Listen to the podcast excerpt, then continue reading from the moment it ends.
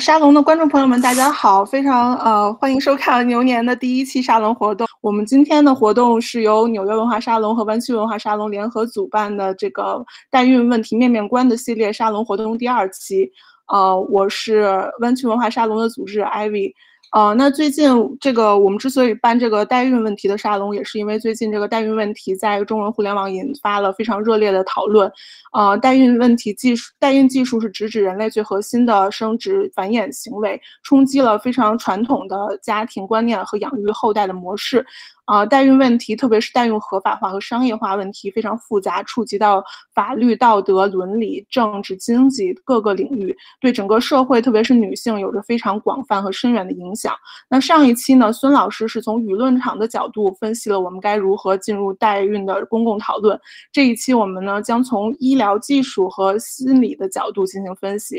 今天的主讲是夏户川老师，夏老师是宾夕法尼亚大学医学院呃神经学科的博士，是临床医学博士的候选人。他今天的题目是从配子到孩子谈生殖，从公理到心理谈健康。夏老师呢，曾经也做客过纽约文化沙龙，讲过一期用现代医学知识武装自己，也欢迎大家去啊网上搜索一下这个视频。呃，可以看回放啊。那我现在这个介绍就到此为止。呃，然后现在转交给夏老师。嗯，好的，大家好，我的名字叫夏户川啊啊，这个首先在啊美国的这个大年初二，中国的大年初三，给大家先拜年了啊，也像刚才主持人说的那样，在啊春节初期就来听啊这些啊讲座的人真的是非常的硬核，所以啊，不过我首先我想说的是啊，虽然啊我并不是在啊这个妇产科或者是在代孕医学。啊的专职的从业人员，但是我今天呢，我也希就是呃特别希望能够以我在临床医学和神经科学方面的背景，与大家一起来探讨关于代孕啊在啊生理技术和心理方面的一些问题。啊，那首先呢，我想啊。从这个圣经的借腹生子其中的一个小故事来引开我们今天的这个讲座啊，其实在中国的这古代和这个西方这也也也这也算是西方古代的圣经里面呢，其实这个所谓的代孕传统代孕啊，其实也不是二零二一年一月从这个呃中国的某位明星那里才爆出来的一个啊，其实一个这个现实啊，当时在这个圣经故事里面呢，这个亚伯兰他的妻子不能够生育，那么他们就是呃啊。嗯，这个这个妻子呢，就对他们的一个使女说：“啊，我和我的啊这个丈夫不能生育，那么请你和亚伯兰这个这个同房以后，然后能给我们来带来啊一个下一代啊。那么呃，其实从这个两千多年的故事里面呢，我们就看到了，然后其中以后很多文艺复兴时期的一些很多的这个油画呢，都描绘了这些，也就是啊，就是呃这个代孕关于代孕方面的一些这个情形。”那么今天我们讲的代孕呢，并不是中国和圣经里面借腹生子这方面的代孕啊。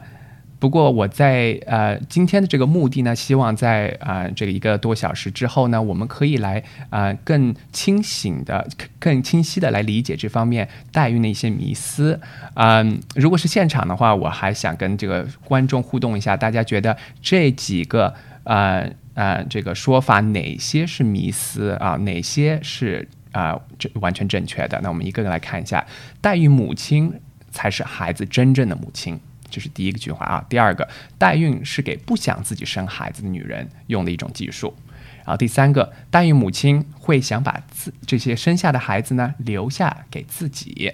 第四个，在美国代孕是合法的。然后再下面一句，代孕母亲和目标家庭生完孩子的时候就不再往来了。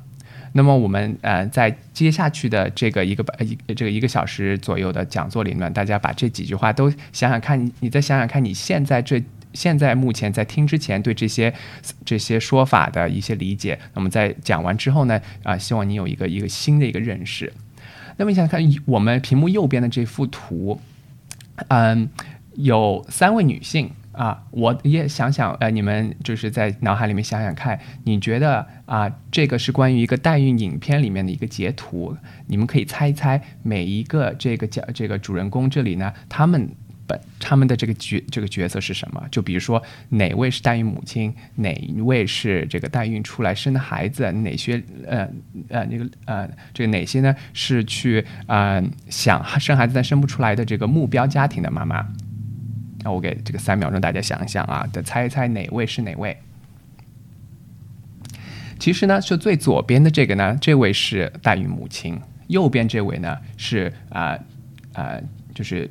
最这呃这个最终目标家庭的妈妈，而中间的这位小朋友呢，其实啊是这位代孕母亲自己的孩子啊，而不是刚刚生出来的这个位孩子。那么下面我也还再一个大家猜一猜啊，这个是这个美国的地图，这边我现在的这个地点呢，我自己是呃身身在这个呃东西呃这个东北部的费城，也是宾夕法尼亚大学的这个所在地。那这边我有一个红红的这个坐标，在爱德呃这个在这个这个爱啊这个爱德华州啊，大家能够猜出来这位这个城市到底是什么呢？其实这个城市啊非常非常小，如果你能猜出来，真的是要给你一个大的点赞。这个这个城市叫做 Boise 啊啊。虽然这个城市很小呢，但是在最近，尤其是在二零一九年的时候呢，啊，呃，这个一下子上了热美国的热搜榜啊，所以这里呢，我我们请导播来播放一下关于啊为什么 Boise 能够一下子出名的呃一个小小的短片。Like now, I feel like I'm gonna get super emotional. It is an emotional time, right? Hi, everyone. What's your connection? Just with Sarah. I got into surrogacy because I loved being pregnant. After you have your own child, it's so heartbreaking that people out there can't have children of their own. My mom has babies for other people. It's pretty cool, but weird at the same time. Surrogacy, it's not just gained in popularity nationwide, but in Idaho. It's fun for some of us. you go to surrogacy because there are no other options left with the intended parents, it's really, really scary. Something bad could happen. I was hoping to get released back to work, but started having more complications. People always say that my hands are full, but I like to say my heart is full. Carrying children for other people, that's, that's huge. I'm not nervous yet. I'll be nervous when they say take her home. That's so different when you see them and you hold them. As hard as it was, it was so worth it. Surrogacy has a really bad name to it. I feel like it's actually an incredible experience.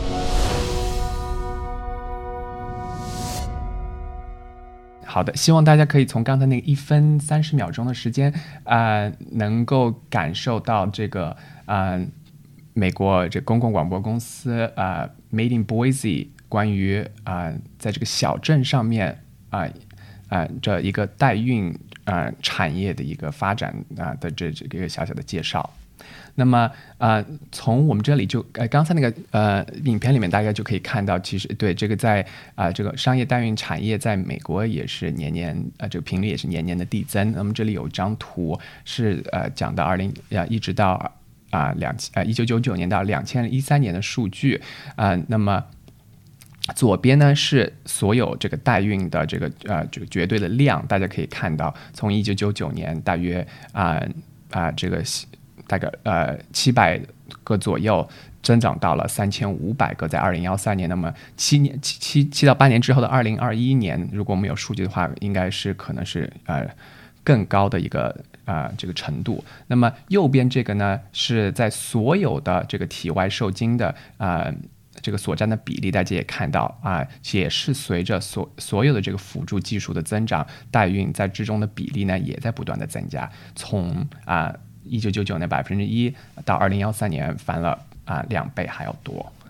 那么其中呢，我们也是呃。继续看下面一组这个数据啊，我们从一月郑爽的这个事件里面看，从国外来的这些呃，到到美国来进行商业代孕的这个病患，到底啊、也是一个什么样的趋势呢？这里可以看到，除了二零零五年有一个小小的啊、缩减之外，这幅图所显示出来的是，在所有的美国的商业代孕里面，有多少百分之比是在啊、是非美国居民过来代孕的？大家也可以看到，到二零幺三年的时候，都占到了啊、五个里面就会有一个是非美国居民来美国代孕的一个一个趋势。那么今天我们到底想呃，到底要讲什么呢？啊、第一个是我我们想想来理理清楚是谁在为谁代孕，而为什么他们要来代啊？而到底如果要代的话，会怎么代？那其中呢，我讲到这个生命诞生的九九八十一难，一些辅助生殖技术一些普及，然后以及呢有有限的在首先时间里面呢，我们来理一理看一看在代呃在中美两地啊、代孕流临床的一个流程。那代然后后面一个部分呢，我想也是大家非常关心的部分，就是代在代孕里面啊，除了传统的爸爸妈妈和孩子之外呢，其中有很多不同的参与人，那么他们的这些生理和心理到底发生了怎么样的变化啊？我们啊都咱们这都要一起来探讨一下。那第一题第一呢，我想就是这个说的是呢啊。我们大家就可能觉得这个新生儿诞呃，这个新生儿每年都有那么多在这个在这个在生啊，但是呢，确实这个过程是啊。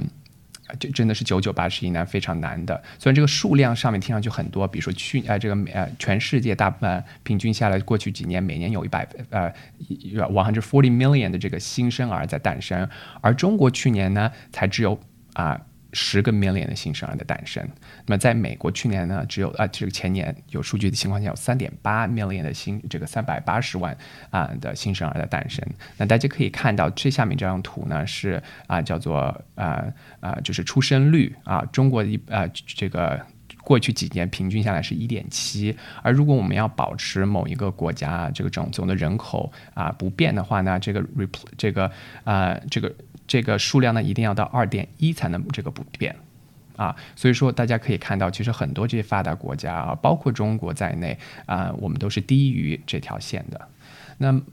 那么当然，除了啊这个医学。和这个生理技术方面，当然可以有很多的因素来影响这个啊这个指标。不过今天我们呢就比较局限性的看一看，在这个生物学方面到底有哪些阻碍了啊这个数字的前进。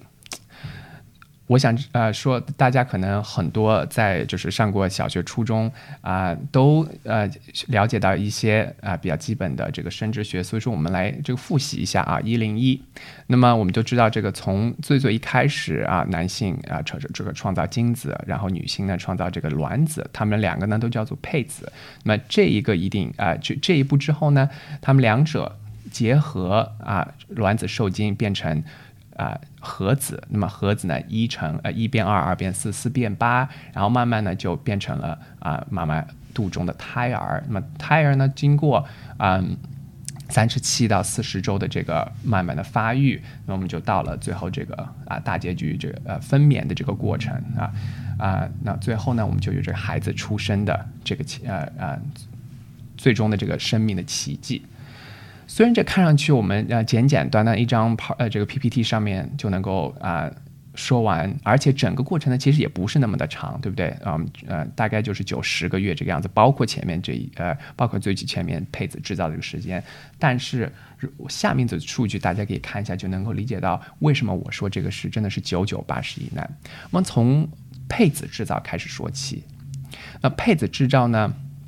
也就大家所这个所谓的很多的这个不孕不育啊，就在临床上面不孕不育的这个定义呢，是经过十二个月的不断的尝试啊，才而人无法自然怀孕的，我们叫不孕不孕不育。所以说已经是经过了很长时间的一一这个一段尝试啊，才能够被算进到这组数据里面的。那么在整个呃人口大这个这个当中呢，不孕不育大概是占了百分之八到十二啊，所以说这个百分之八到十二呃的这个夫妻呢，是经过了一年多的这个努力都无法怀孕。那么其中啊呃其中这个。有男性因素的占到所有这个不孕不育案例的百分之五十，而纯男性因素呢占到大概百分之二十到三十，而纯女性的因素占呃这个因素占了大约百分之五十。所以说啊、所以说基本上呃呃大概一半的伴侣呃就是这个男女都呃这个男女呃这个这个错误是啊、各打各打呃百分之五十啊各打一棒的这个啊、原因。那么在第一步做这个在这一步啊、通关了以后呢，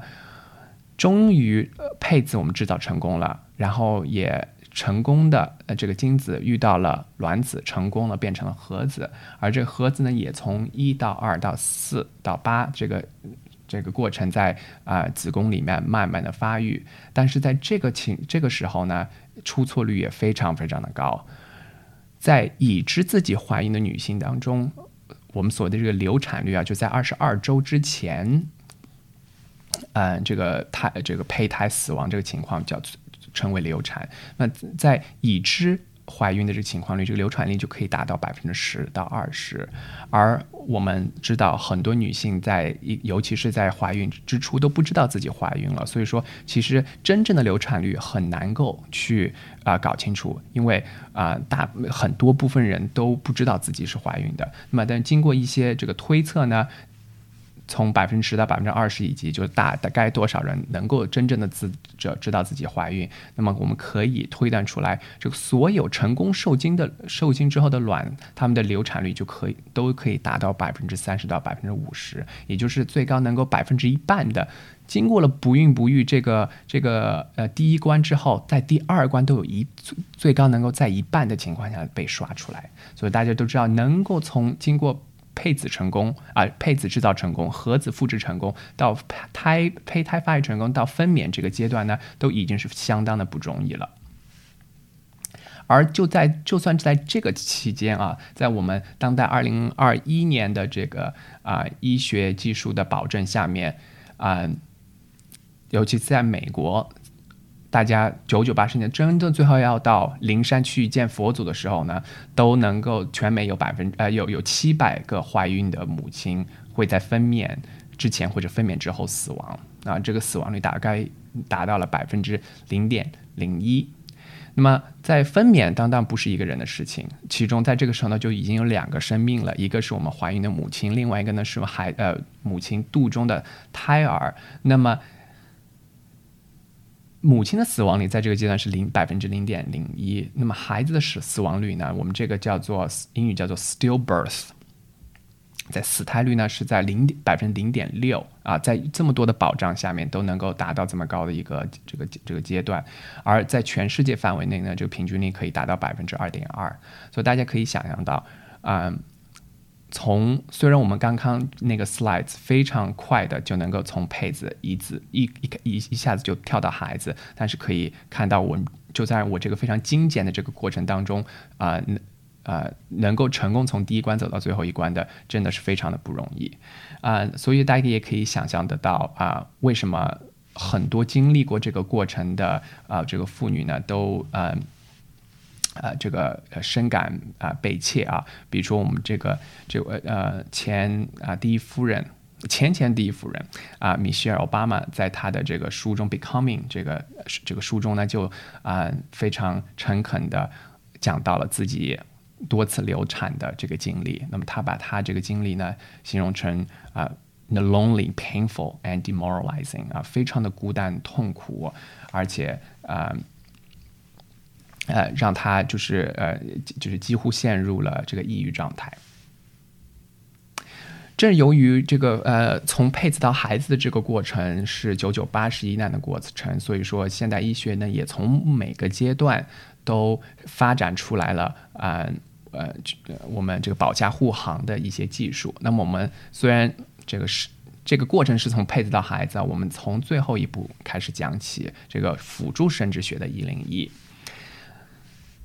那么其实这个最后这个过程呢，说白了呢，就是孩子已经发育好了，在肚中最后一关就是怎么把孩子从这个宫里取出来。那么如果自然分娩出现了一些问题，那么一开始呢，我们有一些这个方法叫做手术分娩，但手术分娩呢，啊、并不是。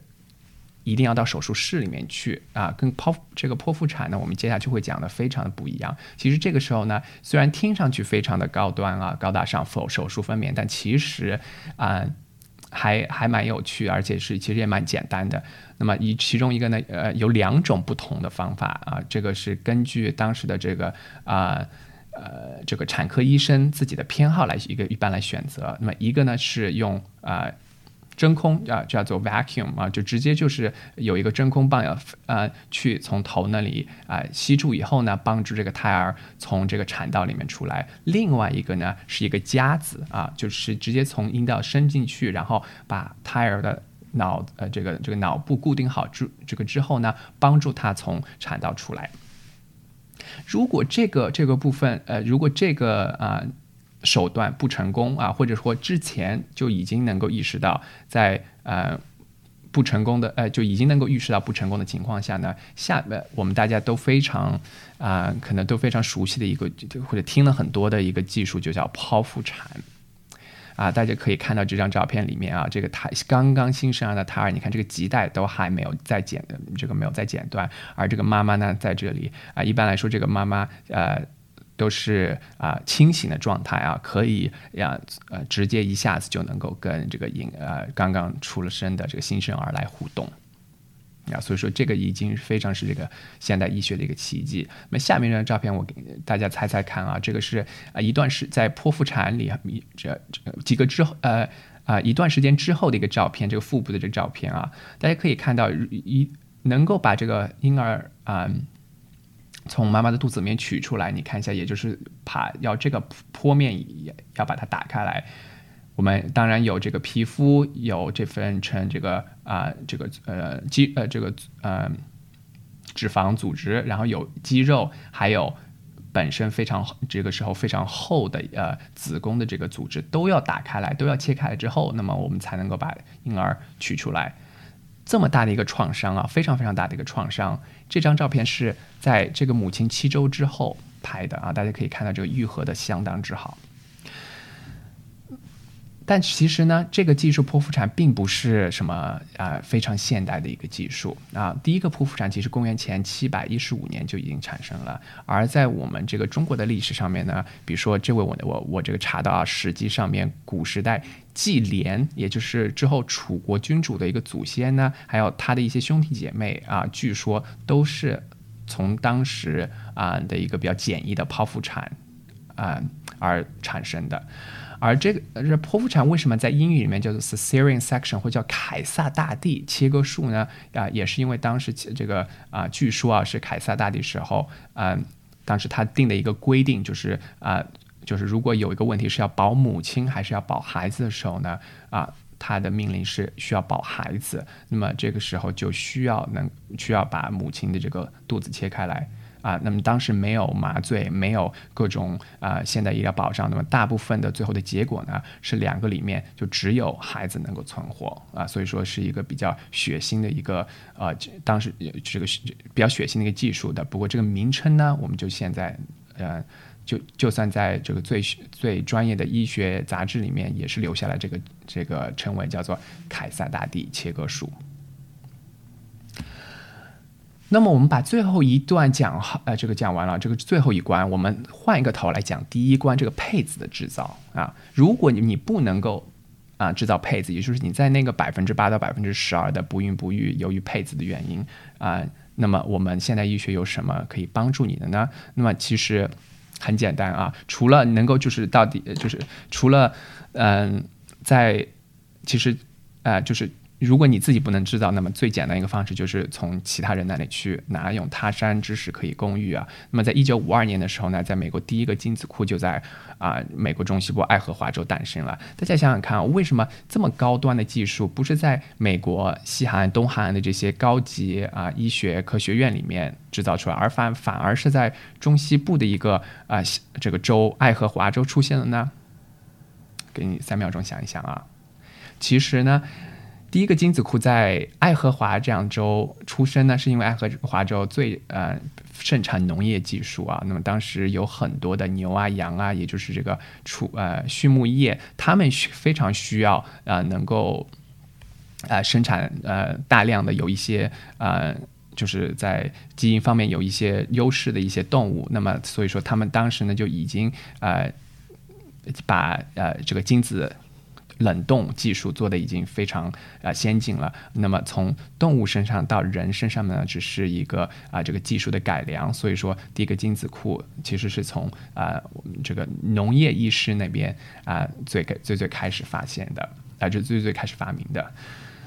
那么大家呃可以呃可以就是想到精子，如果我们要取精子呢，非常非常的简单啊，你不需要一个 MD 啊，只需大家每个人就是用你的右手或者是左手都能够取出来。那么取这个卵子呢，那就相当的不一样了啊，非常的非常复杂。我们今天呢也没有时间细细细细的讲，嗯。但是，比如说这个示意图呢，就是这个右边的这个是一个呃超声波的一个探头啊，那这个可以，然后从这里边是阴道里面伸进去啊，这个是我们的子宫。那么这边呢是我们的输卵管，而这个黄色、橘黄色这个呢就是我们的卵巢。那么通过这个 B 超呢，能够显影啊，我们就可以看得清楚我们的卵巢到底在哪里。那么在卵巢在这个做这个技术之前呢，我们都需要啊注射给这个患者注这个注射一些啊激素来啊呃来使得这些啊 follicle 啊这些呃卵泡来发育，然后然后呢，在这个显影的 B 超显影的呃。指导下面，通过这一根针来个穿刺，然后才能把这个呃卵子给啊取出来。大家可以想到，这个取卵的这个技术，比起取精的这个技术，这个技术要不光是要复杂，而且更加呃创伤对患这个这个这个快呃这对患者创伤会更加大。那么我们讲了这个分娩到孩子这个过程的辅助技术，配子的这个辅助技术。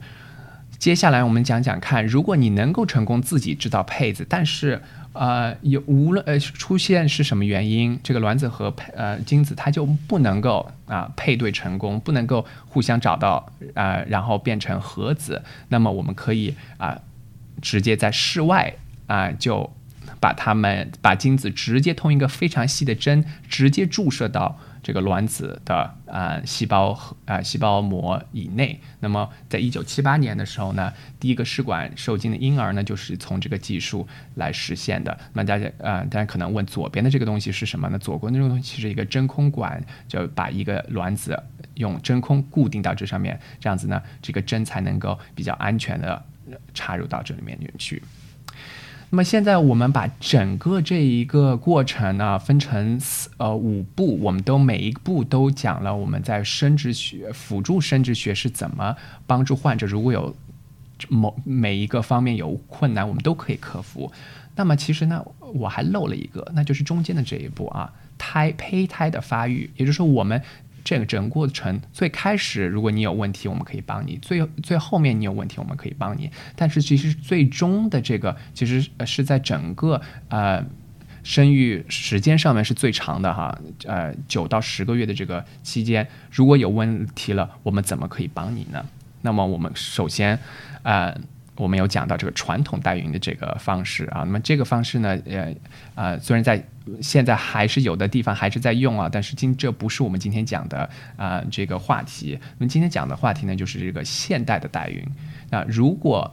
前面这些问题我们都可以克服，后面这些问题都能克服，但其实这个部分呢还是非常困难的一个部分，我们都没有一个啊，就是完完美的这呃就完整的现代医学能够完全克服这个问题，所以说我们要请到另外一个人类来啊做这个现代的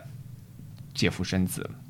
但是呢，我们如果往前稍微往前看，我把它称之为后现代的代孕啊。我们这边呃给宾大医学院做一个广告。我们这我这里发的放的一个这个照片呢，是在一个体外子宫技术的一个啊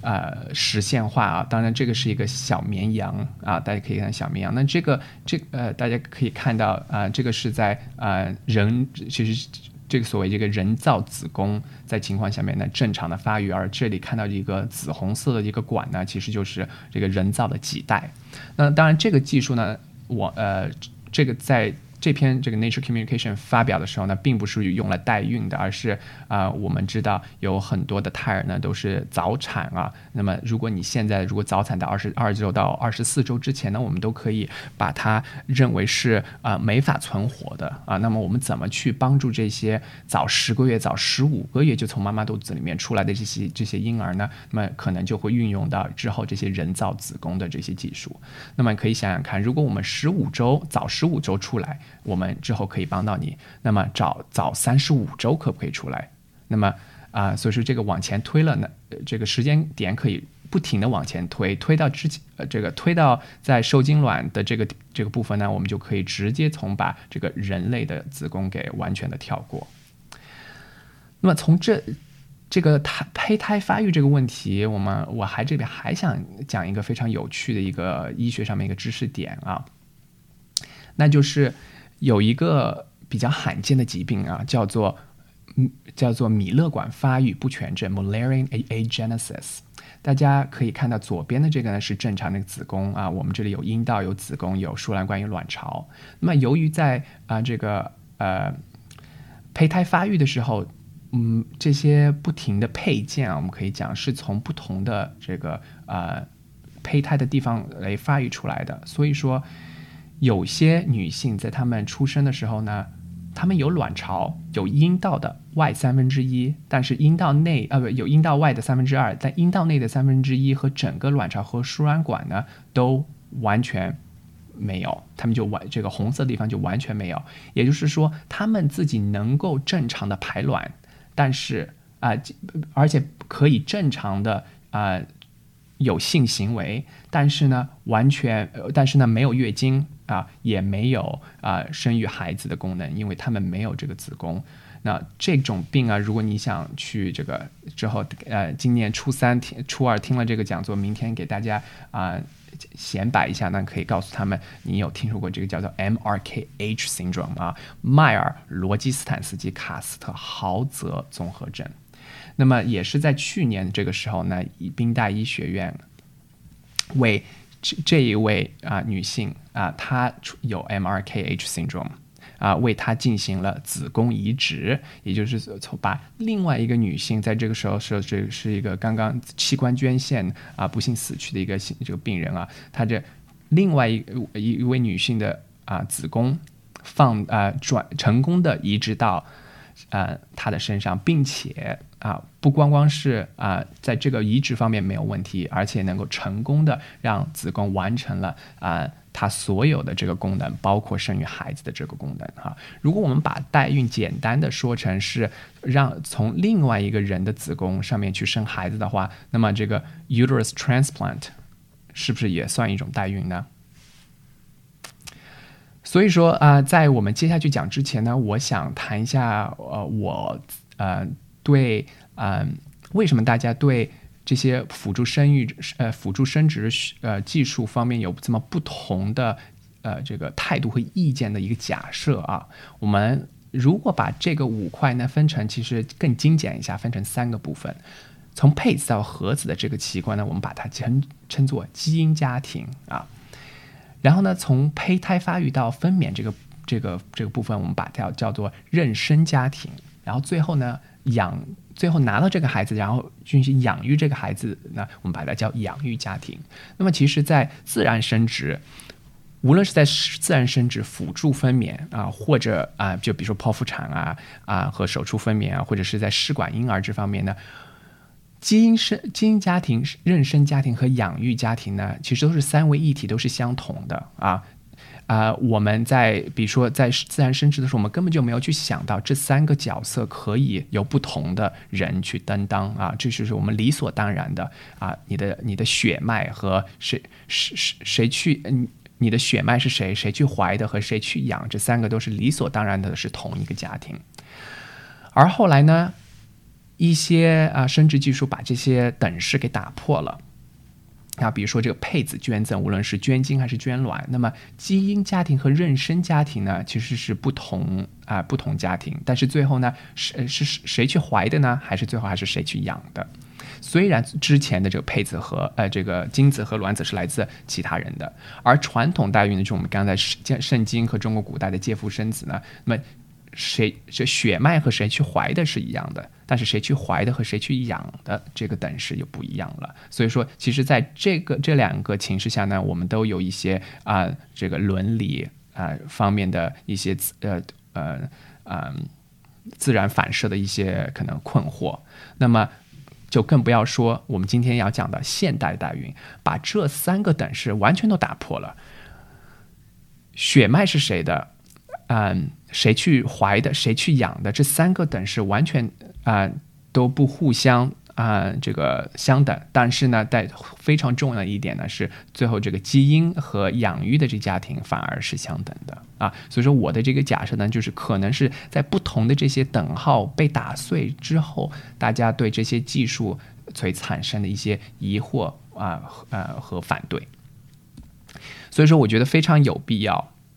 啊，把今天我们讲的这个所谓的代孕。能够非常呃精确的定义一下啊，我们在在我们继续讲之前啊，英语里面叫叫做 full surrogacy 啊，我把它翻译成现代代孕术，但是这个并不是一个呃这个科呃学术上面一个翻译，我没有找到非常呃呃严谨的一个翻译。那我们今天讲的到底是什么呢？那就是养育家庭啊，呃，英语叫做 intended parents，养育家庭通过试管受精。得到胚胎，然后妊娠啊，妊娠人啊，gestational carrier 和孩子没有基因关系啊。最后这一部分呢是非常非常重要的啊。那是呃为什么呢？因为所谓的 full surrogacy，那么另外一个那就叫做 partial surrogacy 啊，就是可能呃一半的这个 surrogacy，那是什么意思呢？就是有的时候这个妊娠人 gestational carrier 同样也是捐卵的人。那么我们在现代。今天的现代代孕的啊讨论里面呢，我们是不讨论那个的，因为呃，在现代也就医学代孕方面，呃，妊娠人就一定是和这个捐卵人是两个不同的人啊，所以说呃就可以避免很多这个伦理和法律上面的一些问题。所以说我我们先把这个呃这个认一一定要认知的这个深刻啊，嗯。在英文的这个文献里面，gestational carrier 啊非常常用的啊，在这个中文里面呢啊，很多地方把它翻译成妊娠载体啊。我个人认为妊娠载体听上去实在是太生硬了，所以说我们今天的这个讲座里面就把它啊嗯把它翻译成这个妊娠人啊。嗯，接下去呢啊。我们来讲一讲，在呃，我们这个故事的主人公啊，一月份的这个明星，嗯，到美国的两个州来代孕，所以我们来讲一讲美国医学学会啊，专业的医学学会对商业代孕的一些态度。那主要的两个啊，非常。权威的医学学会到底是哪两个呢？一个是 American Society for Reproductive Medicine 啊，美国生殖医学学会；那另外一个呢是 The American College of Obstetricians and Gynecologists 啊，美国啊妇科和产科医师学会啊，这两个都是非常非常权威的。那么他们在过去几年呢，已经发表了对商业代孕啊，注意，尤其是商业代孕啊，发表一些比较权威的意见。啊，他们他们的最的主旨是在合适的伦理、法治、医学和心理的保障下，商业代孕啊可以安全有意义的进行。那么我们接下去的几分钟呢，我们就来讲讲看面所谓的是在什么叫做啊呃，我们今后的这几个讲讲座，我们会有这个一系列讲的，会讲到伦理和法治方面。所以今天呢，我们就在。生理医学和心理这个所谓的保障下面，我们来探讨一下他们在讲安全性是在讲什么。好，所以说我们具体呢是我们来呃做一个 deep dive 啊，是呃比较深入的来了解一下啊美国生殖医学学会在二零一七年发表的啊这个呃呃，这个报道了啊，这这这个专业指南啊，注意这个虽然是他们是最专业的专业指南，但是呢，啊，并不在法法律上面有任何约束力。呃，虽然他们很多的这些指导意见呢，是根据美国 FDA、CDC 以及呃这个组织银行 American Association of Tissue Bank 这三个组织联合起来发表的一些专业意见。当然，在之前我们呃。我们我觉得有必要来展示一下啊，到底商业代孕在美国合法性，就哪些可以去，就医生可以在这些地方啊干这个事情。呃，我当时查的时候也对我来说也蛮啊，怎么讲，非常的惊讶的。两个州是无论什么情况下都不行啊，所谓的一切反对一切形式的代孕。那两个州是什么呢？有纽约州和密西根州啊，其他地方呢有不同程度的接受度，但是这两个呢啊是呃。红色飘飘的，嗯，在讲到我们如何啊安全的去做任何医学技术和呃之前呢，最重要的一个问题就是，那么谁适合去做这个医学技术？所以说我们在专业方面叫做医学的指针啊，就是 medical indication 啊。那么首先呢，第一大类是如果你有严重的子宫缺陷啊，比如说有。子宫肌瘤，英语叫做 fibroid。大家想想看啊，这个是啊子宫的一个卡通。那么有无论是在子宫内部有不同地方的这些小大小的肌瘤，或者是在卵巢啊这个这个附近有大小的肌瘤，那么这些都可都会影响到你啊胚胎的移植和胚胎本身的发育啊。你想想看，basically 就是跟这个。里面胚胎要去挤位子啊，这个房间只容得下啊这个孩子，如果你啊不可以有室友啊。那如在这些呃另外一个一个大类的子宫缺陷呢，就是我们刚刚刚讲到这个 Mullerian 啊，叫做泌尿呃泌泌尿管。那泌尿管的刚才讲的一个非常大的一个呃不正常的情况呢，就是完全消失。那么在完全正常和完全消失之前呢，有很多不同。呃，程度的问题。那比如说，我们这张图就呃给你非常仔细的展示了这个各种不同的情况可能是什么。那么最左上角呢，这个是啊正常的子宫。那右边这个大家看看啊。左正常子宫呢有两个角，两个角啊，中有两个角。那么其有些子宫呢生下来只有一个角，或者这两个角是分开来的，或者是这两个角中间啊，这两个房间有一个啊，那堵墙太厚了啊，或者是呢这个墙的壁太厚了。所以说各种情况下面都可能存在跟孕妊娠不匹配的子宫缺陷。那么如果你有一个正常的无缺陷的子宫，是不是就可以正常的生育了呢？这个答案也是不一定啊。如果你有很严重的母亲母亲的这个疾病啊，比如说啊高血压、高血糖，这些都是可能影响到安全生育的一些母亲疾病。当然，这个呢也算是我们叫做相对的啊问题。那么，如有没有母亲如有代孕，就呃呃预期望想怀孕那个母亲有没有一个疾病是绝对不可以怀孕的呢？那就有个叫做 pulmonary hypertension，就是在肺部的这个高血压是呃呃这个由由于这个如果怀孕和生产死亡率实在是太高了啊，所所以说啊如果有 pulmonary hypertension 的母亲呢是需要非常小心的避孕的。那么当然还有就是高龄母亲啊呃就是在呃我我们把它定义为四十五岁以上的母亲啊在呃。生育方面就会有极大的这个困难。那么最后呢，就是单身或者这个同性恋的呃家庭里面，在这方面啊也是啊，当然也是不可能去生育的。所以说，在现代代孕的医学指针呢，专业的意见是有这四这四个的大部分。那咱们来归类一下啊。如果我们把子宫缺陷和母亲疾病，我们把叫做怀不上啊，叫 fail to carry。而高龄母亲呢，单身或者同性恋家庭呢，我们叫做不能怀 can't carry 啊。那么有没有第三个啊，叫做 won't carry 不想怀啊？其实呢，在呃最这个呃呃美国产妇妇科产产科医呃医师会的专业意见呢是，代孕应该限制在啊生物学上。不可能或者医学上禁忌怀孕的目标家庭，也就是他们只推荐，也只推荐怀不上或者不能怀这两个 category 啊、才能够呃进行呃才能符合医学指针的现代代孕，不想怀是不在医学指针上面的一个啊，所以说呃。我们一月份讲的这个呃，在上热搜的这个主人公，其实在医学上面就不符合这个指针的标准啊啊！当然，我在这个所谓世外人，我也不知道这个主人公他是不是有怀不上或者不能怀，就是他们也有可能啊怀不上或者不能怀的情况。但是如果就是根据他们的年龄啊这方面或者还有这个啊呃这个几率上面来看呢，可能在怀不上和不能怀的这么非常的低啊。大部分的情呃这个可能性是这位主人公不想怀，而不想怀呢，并不在啊、医学指针的范围里面。那么接下去我们就来呃比较呃来大家家看一看，嗯、这个这个医疗流程啊，就如果你通过呃你是不怀不上或者不能怀，那么在目如果然后你是目标家庭呢，我们先把目标家庭谈，然后我接下来我们再回来看一下人生人的这个流程啊。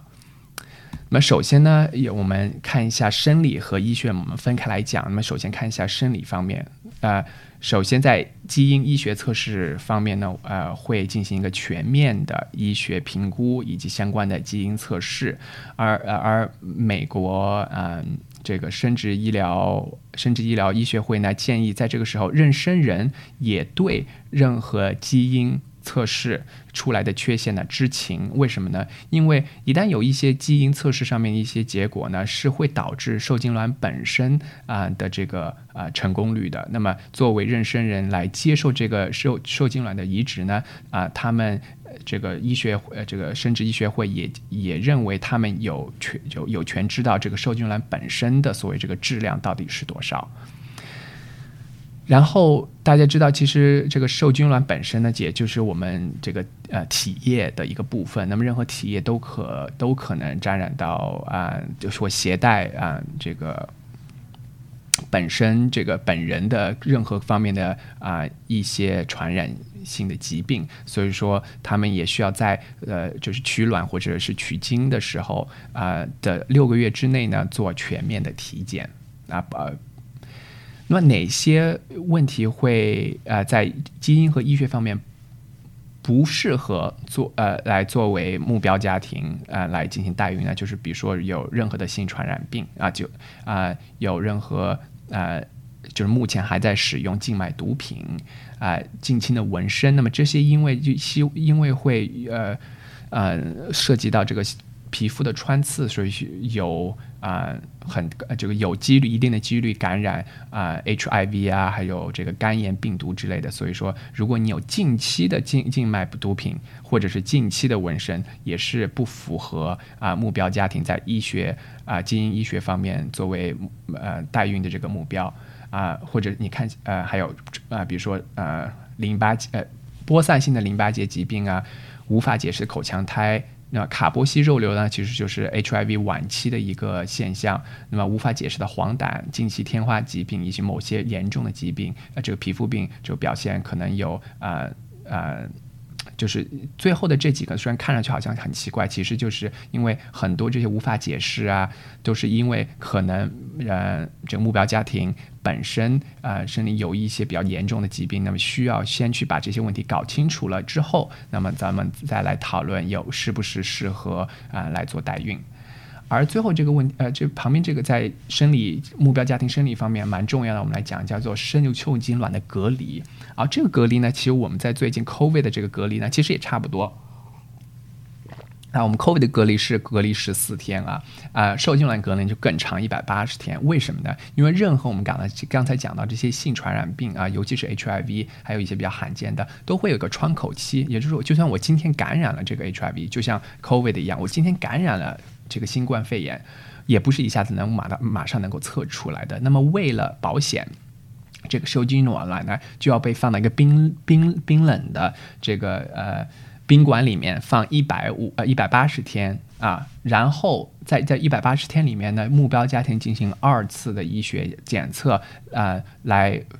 呃，来证明他们这些，比如说在性传染病还有各种指标上面都是正常的，咱们咱才能够确认这个受精卵本身呢也是啊安安全啊无安全无恙的。但是呢，这个这个这个指标，哎，这个这个这个做法呢，并不是啊就是硬性的。为什么呢？因为呃，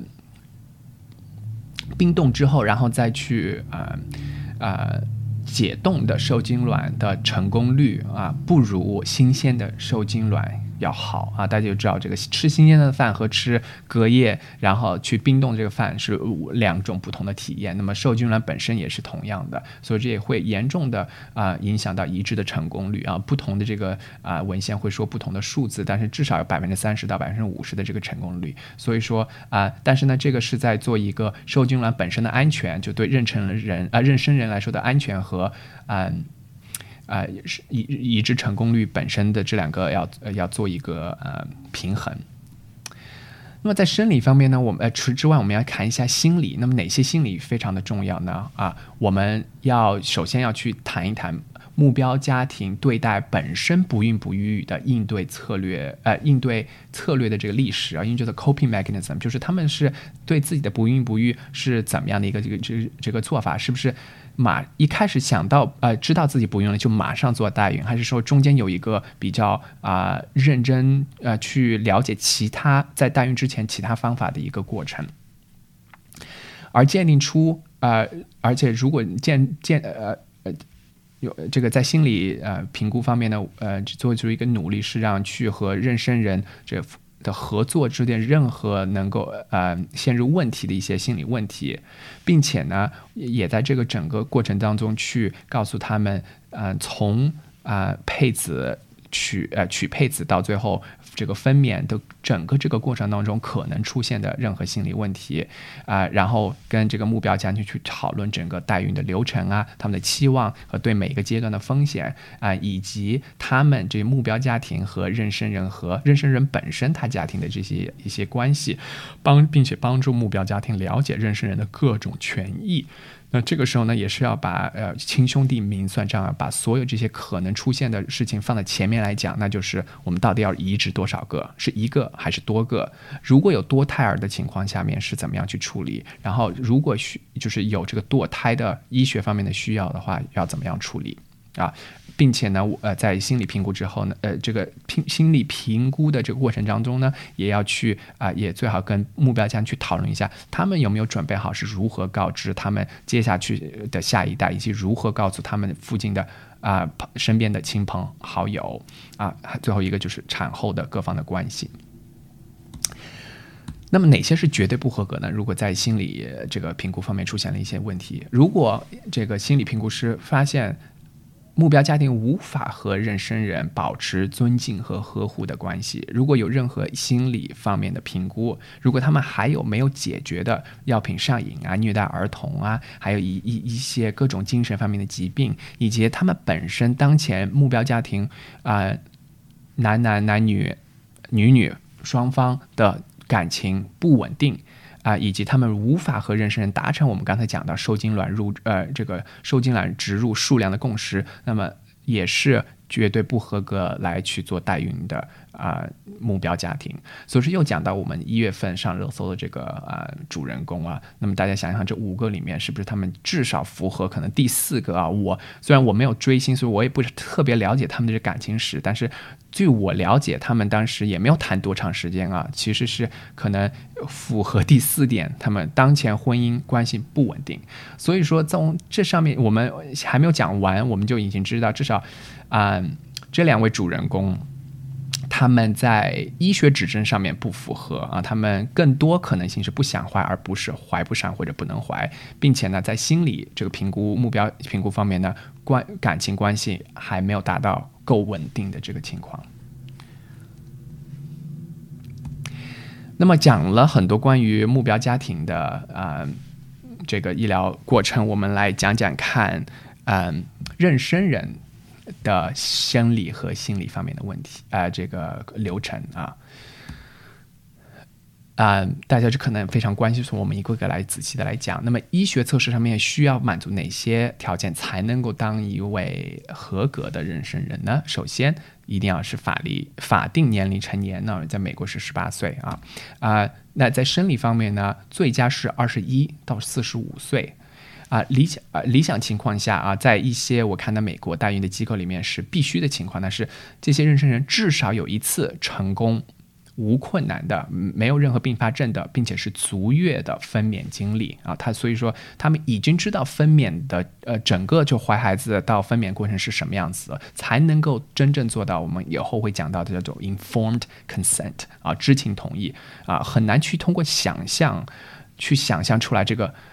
啊怀孩子和分娩的这个情况到底是什么样的，和还能够去想象和孩子啊。之后生出来之后跟他们分开说拜拜，然后交给另外一个家庭情况，所以说可能最最理想情况下呢，是只有真正从头到尾经过这个过程至少一次成功啊，并且没有困难的这些呃这些妈妈呢，才能够真正做到知情同意，并且呢，他们本身一共没有超过这五次分娩啊，或者呢，如果是剖腹产的话呢，这个数字会降到最多不能超过三次。啊，当然，他们也要经过我们刚才跟目标家庭相同的全面体检，包括呀，在性性病方面呢，呃，呃，这个妊娠人本身，当然还有妊娠人本身的伴侣，他们也要进行全面的体检啊，因为其其中如果有性病的话，那么另外一个可能也会有性病。那也哪些是医学上面不合格呢？那这些方面倒是跟目标家庭非常的相近啊，而他们也呢在呃在这个医学评估上面也需要去告知他们在一百八十天受精卵隔离的这个问题啊啊再说一次，这个并不是硬性的问题，但是需要去和妊娠人和这个目标家庭达成一个共识，到底是我们去呃一定是。百分之百保证安全，那就是百分之八十天，或者是我们要去呃 maximize 这个最大化啊移植的成功率，那么就要需要用到新鲜的受精卵。所以说这个之间的 trade off，我们呃这两个参与人之间要去达成一种共识。那么除了生理方面，心理方面，妊娠人的情况是什么样子呢？那么当然要告诉妊娠人以及他的伴侣啊，代孕潜在的各种心理风险，并且呢要跟他们详细的。讨论整个医疗过程啊，包括所谓的日程需要是什么意思呢？就是很多这些代呃妊娠妊娠人本身有自己的这个 day job，有有自己工作，那么啊，但是在妊妊呃从在做代孕的这情况呢，需要去医院很多很多次啊，从配子到最后生产，所以说如果他们的日程需要啊和他们本身的工作是呃。啊，不搭的，那么也也不能够进行作为一个合格的妊娠人啊，嗯，然后呢，呃，讨论呃，也需要跟他们讨论，就是在整个呃妊娠人在受精卵进入到妊娠人身体的那一刹那，和到孩子生娩呃这个分娩的那一刹那中间的所有的医学医疗上面的一些决定的最终决定权都是在。妊娠人的身上啊，这个是他们唯一能够做出决定的这个 medical decision 的，就是妊娠人本身。所以说，在这心理评估上面，我们也要呃确定妊娠人自己啊懂得自己这方面的一些权益啊，然后也会去跟他评估和这个讨论如何管理和目标家庭的关系啊，包括过去、现在和未来的这些关系。然后有妊妊这个妊娠。期间本身就有很多，就包括自然生殖、妊娠期间有很多各种的心理波动，那么会教他们如何啊比较有效的去应对，以及他们啊对代孕对本人自己的婚姻啊、感情啊和家庭的各种影响，以及他们对自己啊。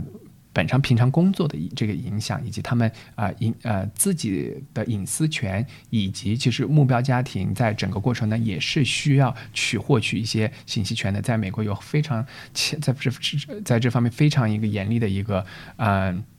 保障的一个法律叫做 HIPAA 啊，所以说每一个啊自己的啊医学信息呢，都需要自己去呃呃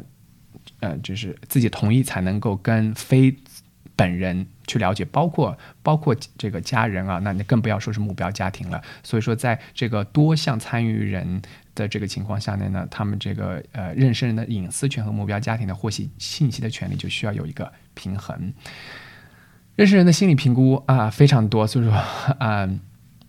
我们来继续看啊，还有妊娠呢也也有啊知道这个配子到底是从哪里来的。这个呃知情权，并且呢也会去跟他们去讨论妊娠人本身的心理啊，在宗教、医学、工作、法律、财产方面的啊这些历史，而并且会去品质他们自己的认知成熟成熟度啊，自我坚定度啊，这个我可能翻的不太好，就是英语叫做 assertiveness 哈，还有这个决策能力，也就是他们在目这个重要情况是不是能够。非常成熟的、有认知的，并且坚定的去做一些决定，而不要被目标家庭或者任何其他人，包括金钱去左右啊！而且需要评估这个非常很重要，就是目前主要这个生活压力来源到底是哪里，而这些生生活压力来源是不在未来两年当中会产生比较大的变化，而他们妊娠人的本身自己的社交圈和如果有了问题，这个 support system 这个支持源到底是从哪里来的？而妊娠人这个点非常重要，妊娠人自己来做帮别人代孕的，这是他的动机到底是什么？他自己对养育孩子在之后日后有什么哪些计划啊，并且呢，也会当然也会去评估他们是否有能够离开、放弃自己生的这个呃这个他所分娩的这个婴儿的能力，并且啊。他这样这样预计他们对这个婴儿的一些感情，而有的时候呢，为了能够降低流产的这个概率呢，可能也会要求啊，目标家庭会有要求他们禁欲，在这个九个月里面禁欲的这个要求，那么也会跟妊娠人谈他们关于可能禁欲这方面的一些感受啊，以以及啊，当然在。任何妊娠这个情况，呃，这个过程当中，包括自然妊娠，都可能之后成为不孕不育。那么，他们对之后如果可能不不不不能不不孕不育的这个可能性的任何反应，以及包括我们得谈钱，那么他们对这个经济报酬的讨论到底是什么？那么，在这么长的一个大列里面的心理评估，哪些如果妊娠人不符合是？绝对不能当妊娠人的呢？那么绝对不合格的，首先啊是如果我这个心理医师啊认为这个妊娠候选人在认知或者情绪上面无法提供自主的同意。或者呢，在经济或者情绪上有任何强迫的痕迹啊，在生理心理方面有任何的不合格的问题，然后有这些药品成瘾啊、虐待儿童啊、各种精神疾病啊，以及包括自己的婚姻感情不稳定，无法与目标家庭保持尊敬呵护的关系，以及如果有任何无法与孩子分离的这个迹迹象，都是绝对不可以当妊娠人的。那么哪里有相对的不合格呢？啊，这个所以说左有左边的这些啊迹象，那就是绝对不可以。右右边的那可能我们就要去谈一下到底它的这程度和 case by case。那我第一个啊，在这个专业意见指出来，我觉得还蛮有意思，就是他们如果无法展示，就是他们的这个动机，我们刚才讲到了要去评估心理评估他们的动机。那么当然我们在讲的是商业商业代孕，所以说呃为了钱而来呢，那肯定是这个动机的一个部分，但是。这个标准的说到，如果动机百分之百都是为了钱，其中没有任何无私性或者利他性的话，英语叫做 altruism 的话，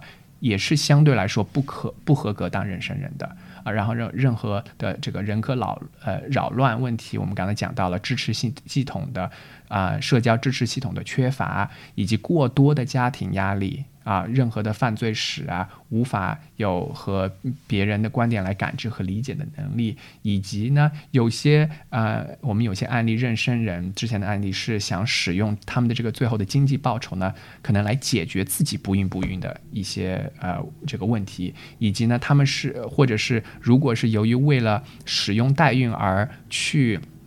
为了化解他过往的一些在生育经历方面的一些负负面的情绪呢，啊，这些都是作为相对不合格的标准。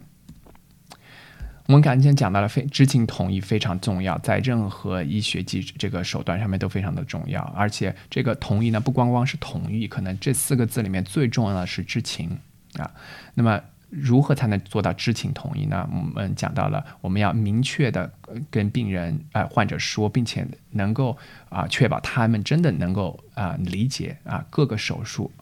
药物的风险以及妊娠的并发症，他们有独立的法律顾问。并且他们理解单独受精卵以及多受精卵移植的风险，那他们的隐私权、他们的检测信息，我们刚才讲了与父目标家庭分享的这个计划，以及如果有各种并发症，他们的 contingency plan 应对预案到底是什么，以及更呃可能呃比较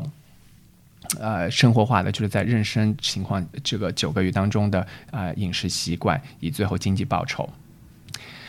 那么我们刚才讲了很多这个呃。非常细的去讲这个呃，美国专业医学会在代商业代孕方面的一些标准。那么我呃，我通过一些啊渠道呢了解到了啊一些国内临床在代孕方面临床流程的一个一些资料啊。当然，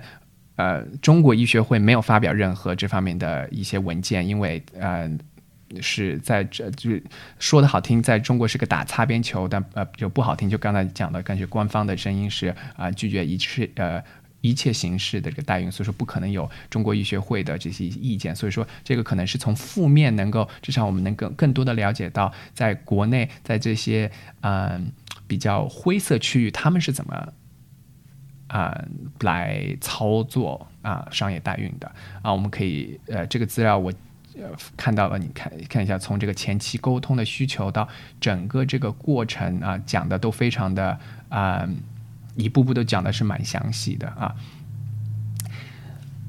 有大的一个区别呢，首先我发现的是两个啊，第一个是这方面，它这个我看到这个资料更强调的是怎么样确保嗯这个 outcome 这个结这个就是孩子的这个嗯。安全和可能可能讲质量啊，并没有非常啊去讨论，比如说目标家庭和妊娠人本身心理方面成熟度的一个评估，这个是我没有这个我我我看上去比较缺陷的。那第二个呢，我觉得在使用文字方面啊，也跟呃这个刚才。给大家看那个资料有很的很大的区别，比如说这边把这个妊娠载体、妊娠妊娠载体或或者叫妊娠人叫做孕妈啊，我其其另外一个资料我看到叫做爱心妈妈啊，我我觉得在这个呃不同呃在这种不同的场合使用不同的这个名称呢，可能也会有不不同的这个含义。我们到时候在 Clubhouse，我我很期待能够听听看大家对这些不同的称谓有什么啊想法。当然，呃，我比较欣慰的是，他们这个国内这个这个资料，我看到是把这个体检做的非常的足啊，所以说大家可以看到，真的是，嗯，在各个方面能想到的都去做了。那么，呃，可能。这方面我觉得是最后这个 slide 关于国内临床流程，我觉得是最有意思的，就是他们是怎么选孕妈的啊？他们是怎么选孕呃妊娠人的啊？刚才美国的是三二十呃这个是多少？我看一下啊，我忘了啊，二十好像是二十一到二十一或不二十一到四十五岁，而这里规定的是严选啊这三十二岁周岁内身体重身高比例适中子宫环境形态 A 级，这个我不知道。A 这个是谁去评断 A 级啊？我我在医学上面没有听说过这个说法。内膜均匀且啊薄啊这个厚薄适中，身体体检合格，心理评估合格的孕妈啊，他这里有提到心理评估，但是具体的这个项目我倒是没有看到啊。倒是身体体检这个具体的项目，我看到的是啊穷举不凡啊。然后呢，刚才呃可能。跟刚才讲的这个也非常不一样的是，你看一下这里这个呃妊娠人呢是被住在高档住宅小区啊，有这个各种的配套设施，然后有二十四小时全职的陪同人员啊，有这个打扫起居，并且有这个专业的司机啊。跟刚才呃我了解到，就是在美国这边的代孕的这个商业代孕的情况呢，可能是。几乎呃非在这方面非常的不一样，我也非常期待大家对这些区别上面有什么样的一些看法。好，那么进行进行到可能呃，在这个讲座的后半部分，后面的三分之一就是我们刚才讲的，花了很长的时间去讲代孕是怎么样可以在事先我们用这些规范去把它在医学和心理方面。啊的保障下面，让它安全和有益的去进行。那么我们下面最后这个部分讨论的部分就是，那么他们到底有没有安全？到底是不是最后有意义的进行了啊？我们刚刚可能 intention 这个意这个初衷是好的，那么最后的结局结呃这个结果到底是什么呢？那么就像我们以这个患者为中心啊，那么我们这类患的讨论，那么这里的患者呢至少有三个，包括目标家庭、妊娠人以及孩子。我们先看来看一下这个妊娠人啊。呃，在我给你们看到这些结果之前，我想说明一下，由于在这方面的科研呢，这个呃，其实还是非常的有限，所以说我希望你们在把这些结结果呢都呃，就是呃可看，但是不能百分之百全信啊，因为他们的样本几乎都是比较低的，大的可能有几百个，少少的呢则几十个，所以说啊。啊，我在准备这个讲座之呃这个的时候呢，也尽量去找了多个呃这个资源来看一下他们的说法是不是相对一致。那么我可以给大家报告呢，这个结果虽然他们样本很小，每一个这个 study 的样本都很小，但是他们结果是呃高度的一致啊。那么首先在妊娠人的生理上面，临床呢结果啊更优啊，那比有哪些更优？就比就比这个用啊。试管婴儿，但是是自己的子宫去生产的这些人，他们这个是对照组啊，更优有哪些方面更优呢？更好、更高的婴儿的活产率啊，也但是早产率也多也更高，多产呢呃多胎的情况呢也更高，呃而有也有更低的流产率啊。那这个问这个为什么是这样呢？其实也很好解释，因为刚才讲到了妊娠人他们的这个，呃大部分是比较。更加年轻的啊，而且呢，他们本身也自己已经有成功的啊无困难的足月的生产呃生育过一个啊至少有一胎婴儿啊，所以说他们也是应该叫做有一个很好的 track record 啊。那么那么到了成为代孕的孕生人之后呢，有更好的这个临床结果也是不足为奇的。但是很重要的是，如果他有一个 study 啊，看了如果没有根据刚才我们刚才给大家讲到的这个指南来操作的时候呢，就会导致更多的并发症，比如说更多的剖腹产、更多的早产啊。所呃，虽然呢，在其实产科并发症方面，并且并没有区别啊。这个可以就是提到了为什么啊，严格按照刚才说的那个指南来来那个呃这个保障下面来做呢，才能够做到商业代孕的安全性。那在心理上面呢，这些大部分的 study 都发现啊，这临床结果呃没有区别。那么他们看了哪些方面的心理问题呢？比如说，大部分的妊娠人呢与目标家庭的交往啊，在转移婴儿这方面呢，或者呢跟妊娠人自己周围人的舆论方面呢，没有任何负面的经历啊。而而对那些小部分有负面经历的妊娠人，他们这些负面影响呢，都随着时间推移很快的消失了。有些 study 呢也蛮有趣的，他们去看了妊娠人啊，这个妊娠人本身已有的这些孩子啊啊，他们对自己的妈妈去做代孕人有没有呃负面的影响啊？他们的报告呢是没有负面的影响，尤其啊就是在孩子呃在适应这个环境下面没有障碍，没有完全的区别，就是 adjustment 啊，没有任何在 adjustment 方面没有任何的区别，而这个这个作为妊娠人母亲，他们的任何在负面情绪、正面情绪等方面呢，跟啊其他人母亲也没有区别。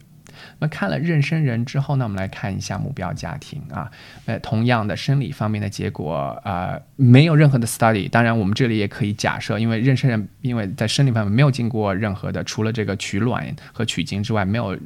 经过呃这个分娩的过程，所以说我们可以假设他们比生生分娩了的这个母亲的这个生生理上的指标应该是会更好啊，因为没有受到任何的创伤。那么在心理方面呢？结果相似，但更有趣呢是可能更优啊。有些报告嗯指出了，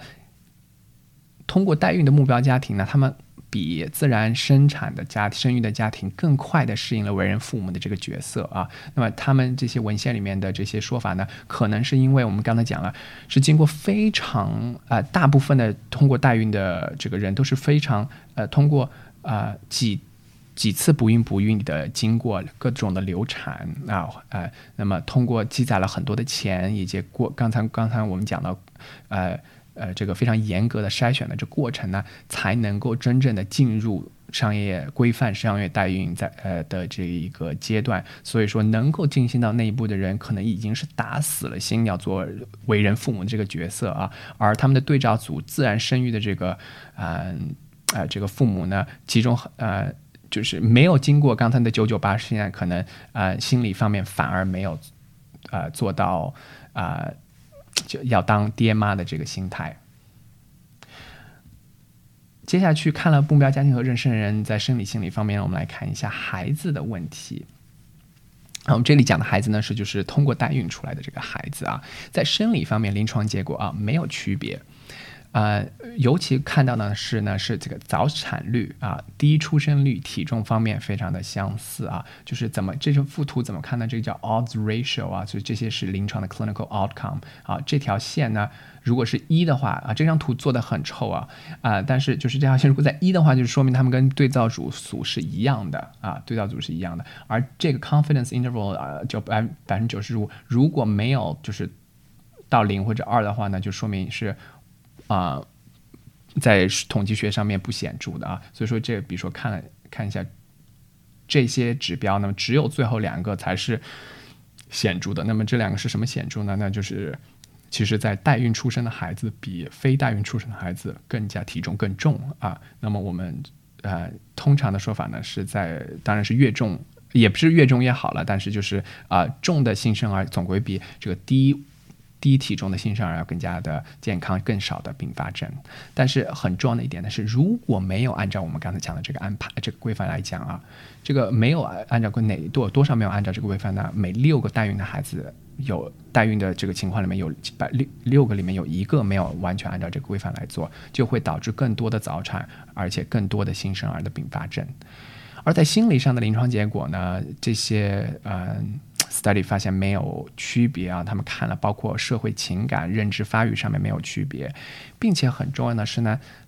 他们对自己啊，对这个孩子对自己是作为代孕出生的这个身份啊，大多大多数是表明是表示非常正面，或者呢是 don't care，OK，indifferent，中性的这个态度，并且呢有一些 study 还进一步的去看他们这些孩子跟妊娠人之间，也就是呃。呃，对，跟妊娠人之间的这个这个态度啊，他们大多呢表示对代孕母亲有好感啊，并且呢部分与这个妊娠的这个人还继续保持了关系啊，这个非常有意思。所以说，请导播我们来看一下，呃，放一下这个影片。Well, had my baby. That's how we know each other. I carried little Miss Grayson, huh? Yes. We're lucky that we have this relationship. Uh-huh. I mean, I realize that some surrogate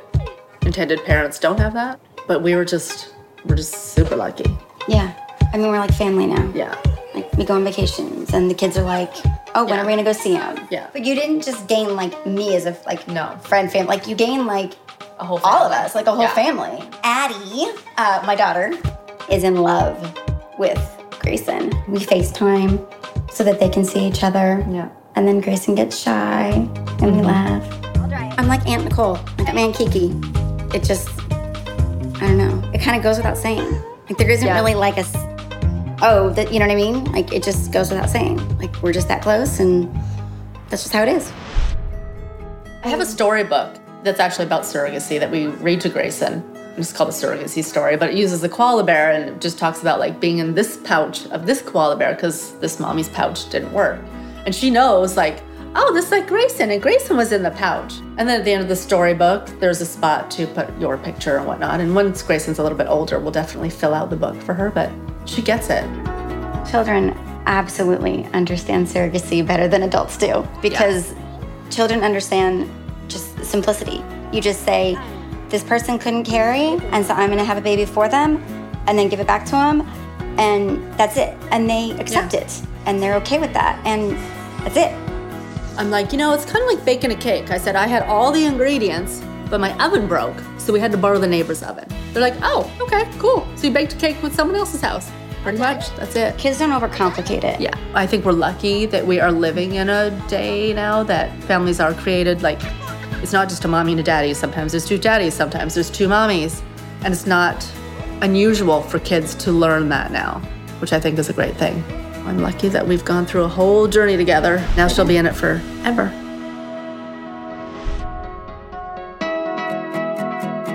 那刚才刚才是一个影片，大家看到是 title Can you be friends with your surrogate 啊？刚才我我们在讲座开始给大家放了这个啊三个主人公的照片，大家都看到了他们在啊代孕之后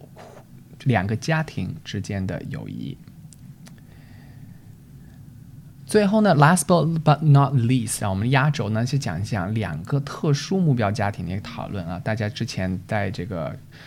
呃评论区里面都非常的感兴趣。那么第一个我们讲的是 LGBT 代孕家庭，第二个要讲一下，很快的讲一下跨跨境的代孕家庭啊。那首先。呃，LGP 呃这个代孕家目标家庭呢，呃，可以看到右边这张图啊，只有到了二零零八年，所以我想这个柱状图应该是更加的，今年已经是过了十二年头了，应该是更加的高。你看一下啊，是逐年也是逐年的在增长。那么在美国呢，经过这个呃美国人口调查局的二零幺四年的数据呢。啊，有四万的家庭啊，在的同性家庭在美国在养育孩子，啊，那其实呢，其中啊，大部分的这个强呃同志家庭的首选呢，其实是倾向于领养的啊。我们刚才讲到的那三两个医学上面代商业代孕的指针啊，是。怀不上和不能怀啊，其实呢，在所有的这些占的比例里面呢，同性家庭的代孕在至少在美国呢，只占了百分之二十啊，所以这百分之八十呢是由于医学原因怀不上或者是不能怀。呃，为什么这些调查里面看到为什么这些同性家庭其实大部分是倾向于领养呢？他们也谈到了道德伦理啊，所谓的基因不平衡呢，就比如说两个爸爸或者两个妈妈，他们呃。这个认为生的孩子，如果是有一方是在基因方面有血缘，而另跟另一方没有关系的话，在这上面呃的呃不公这个不公平啊。当然，在经济方面原因啊，在我了解到啊，在美国至少是十万美元的这个情况下面啊，在经济上面是一个很大的一个壁垒啊。那么，在小部分选择去代孕的同志家庭，他们。列出来的主为什么要去选择商业代孕呢？那么首要原因呢是觉得这个过程比，呃领养啊更加可控啊更可控，就是说你可能真正的是知道这个孩子是真的是从哪里来的啊。那么代领养呢，可能就有些呃这个信息并不是透明或者没法去溯源。那第二个原因呢，就是希望有基因和血缘上面的一些关系。呃，有很有趣的是呢，是那么在同性家庭这个代孕。过程之中，最后这个孩子至少在同一个孩子上面啊，只能有跟一个嗯伴侣有基因关系。但是呢，其实成为家长的这个意愿呢，无论是有基因关系的那一方，或者是没有基因关系那一方，他们一想当家长的这个意愿呢，都相同的强烈。在对于基因不平衡这个问题上面，他们的解决办法呢也很有趣，其中一半选择了所谓的 intentional unknowing 啊，也就是。他们，比如说在取精的时候，那么他们这个精子呢是混合的，然后再去做试管婴儿。所以说，呃，至少如果两个方面，呃，两个这个伴侣啊，长，比如说肤色都差不多的，就如果不去做亲子鉴定，可能就比较难的，至少在肉眼上面看出来谁到底是真正这个爸爸啊。或者呢，啊，另外一个方法呢，那就是做好几个这个呃呃受精卵，那么最后。选一个随机的受精卵去做啊，所以说就有两个所谓的 intentional unknowing 的这个基因不平衡的一个解决办法。那另外一个另一半的选择就是。轮流的这个做法啊，这个孩子是跟你有基因关系，下一个孩子跟我有基因关系。那么他们也调查发现，附近旁附近的这个家庭朋友都非常的支持他们去选择代孕的这个决定，而而绝大部分呢对这个自己代孕过程呢和结果是非常满意的。而也有几次有有有有 study 已经去看了啊，就是同不光光是这个同志家庭所是养育的孩子在心理结果上面没有区别。并且更加细节呢，是在这些在通过代孕出生的同志家庭的孩子在心理健康上面没有区别。那看了同志家庭最后一个呢，我们来看一下跨境代孕啊这个讨论，最后也是在我们啊引起我们整个讲座的主人公一月份，我们讲到了刚才嗯这个医学美国医学会的专业意见是他们是。呃不符合这个医学指针的啊，不想怀不是医学一个医学指针，并且呢，可能在心理评估上面也不太合格，由于他们的关系也不是长期稳定。那么第三个，他们可能碰碰到的一个阻碍呢，啊，那就是跨境。代孕的这个问题，那么有一些 study 去看一些跨境代孕这方面，当然这里不是看的是就是到美国来的这个跨运，我还没有自己就是自我还没有找到，不代表没有啊。我看到的这个报道呢是讲去印度啊跨境代孕的啊，那么他们在这个受访者里面看到了评看到他们这个存在了一些什么问题呢？他们觉得啊这些目标家庭由于因于妊娠自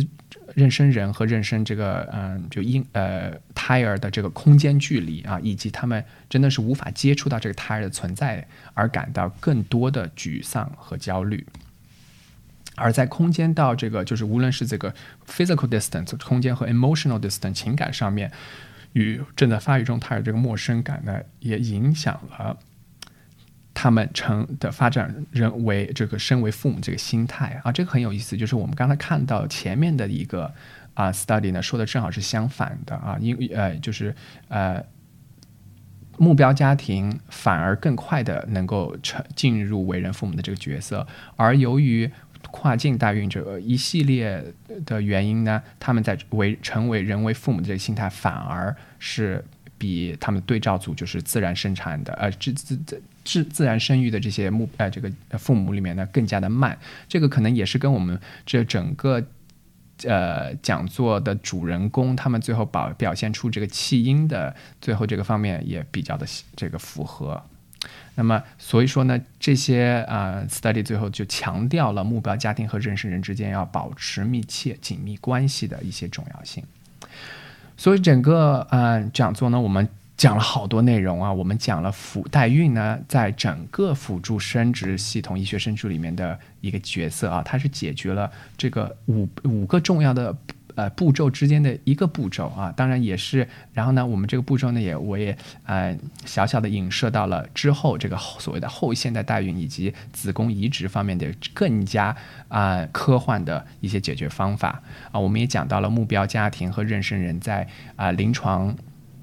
临床呃，临床流程在代孕的临床流程上面的生理和心理方面的不同的呃呃步骤啊，并且呢呃讲到了在无论是在生理或者心理方面，绝大部分这个上月代孕啊，至少在规范的情况下面，为怀不上的家庭带去了福音啊，我们也仔细的讲到了。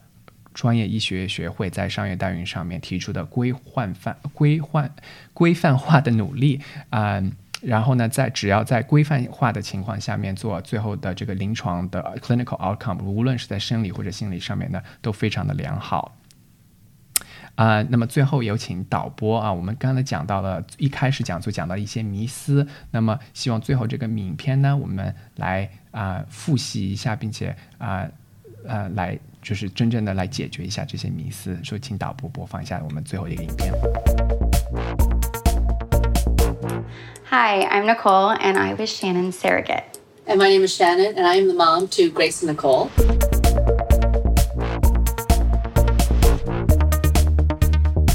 The surrogate is not the baby's real mother. The surrogate is a gestational carrier who carries the baby and grows the baby and then gives it back to the parents. That is definitely not true. When you get to the surrogacy stage, this is generally not a choice that's your first choice. This is after a long, extensive journey to try to have your own child. Most surrogates do not decide to keep the baby. They go through extensive psychological evaluations. They sign a legal contract stating that they have no intentions of keeping the baby. Surrogacy is not legal in every state. New York and Michigan, it is still illegal to compensate a surrogate. And in Washington, it just became legal to compensate a surrogate as of January 2019. We are clearly very lucky to not only have a relationship with each other, but with each other's families. And uh, we are blessed not only to have had our daughter, but we have actually gained extended family as well.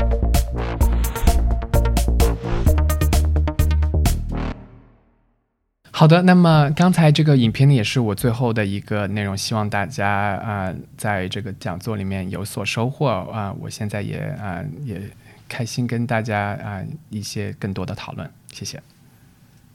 好的，那我们这边有一些问题。首先，第一个问题也是获得了最多的呃 upvote 的问题是：人类离人造子宫技术还有多远？那人造子宫还有体外繁殖能否将女性从生呃生育繁繁殖义务中解放出来吗？夏老师，嗯，我觉得这个呃所呃技术多元呢，我们至少在这个动物上面都没有完全啊这个实现人造子宫啊。刚才我们讲到的这个小羊呢啊是在作为临床上面早就是无无法生呃无法。嗯，就生存的时候，早产的时候，就相对于在人类上面是二十二周之前啊出来的这个情况下，我想二十二从二十二周的时候出来缩减到零天的时候出来，这个技术方面还存在非常大的一个飞跃，所以说啊，我觉得还有很长的一段时间来走。嗯，而第二个问题呢，这个。所谓的这个解放出来的话，我还是想把今天的这个话题比呃局限到这个医学技术啊和这个临床啊结果方面来讨论啊。但是我想说的是，呃，就算有这个技术，不代表大家真的会去，就是真的愿意去用啊。因为无论是比如说，比如说剖这个剖腹产，对不对啊？这个技术我们刚才讲到了，在。啊，公元前七百一十五年就已经出现了这个技术，到现在已经是做的啊炉火纯青的一个技术。但是还是只要如果你能够哪怕能就是有一丝希望去自然分娩，大部分的女性以及大部分的呃妇产科医生都会建议你去不要使用剖腹产，对不对？所以说在两千多年啊我们进化的这个技术，我们都是能不用则不用的情况下，我想啊就算人工人造子宫今天有的话。大部分的意见也是不要去用的。嗯，好的。下一个问题是，临床取卵技术今后有没有更加啊？有没有能更加 non-invasive 的方式？嗯，呃，这个方面我倒是没有呃，就是去了解，就是有没有更加科幻的、更加这个非创的呃方法去去取得啊啊。但是我呃，我们可以。但有组主数据，我想跟大家说一下，就是现在的这个啊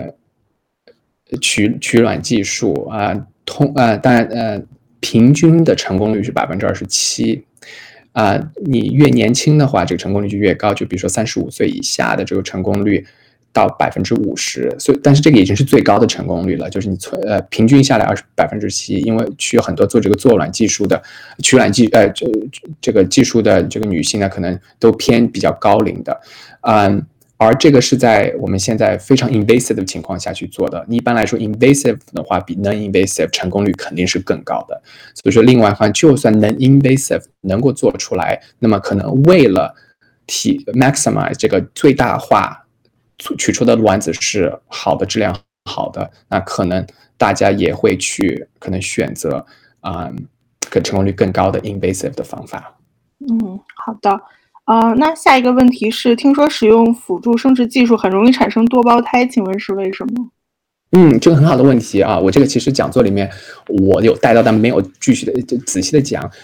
为为什么会选择多胞胎呢？是因为他们呃植入了多个受精卵。啊，不是因为放进了一个，然后一一个突然变成两个啊，这个情况非常少，主要是因为放置了多个，而是是为了就是提高能够啊，就是一次代孕成功的这个成功率。刚才我没有带到一个情况，就是刚才的我们讲到这个啊，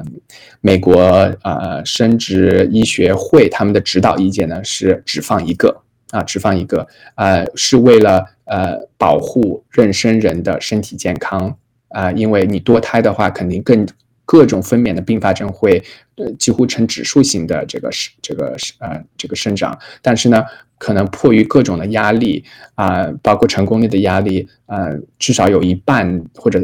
三分之二的这些例子呢，都呃都会放多于一个进去。哦，好的。那下一个问题是，代孕可以进行性别选择吗？那是否会加剧性别的不平等？嗯。当然可以进行性别选择吗？您指的是这个技术方面？技术面那肯定是可以的啊。但是在至至于至于这个伦理和嗯法律，就是可可以吗？啊，请呃我们还是留到接下去的几期去讨论啊。对，好的，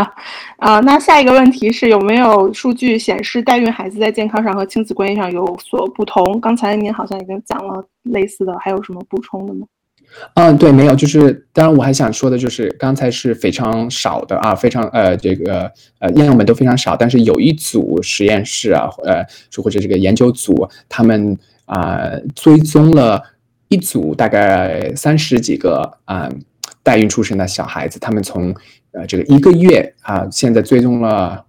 他们应该是十五岁了吧，就快成年的这个情情况下呢，他每两三年都会发一篇文章，去看他们在生理和心理上面有什么区别，和这个自然生育的孩子们上面，然后他们的发现呢，都是他们真的是就是无没有发现任何的区别啊，有一些比较就是他们的 hypothesis 假设里面可能会发生有问题的，包括对自己作为代孕方面的这个认知的，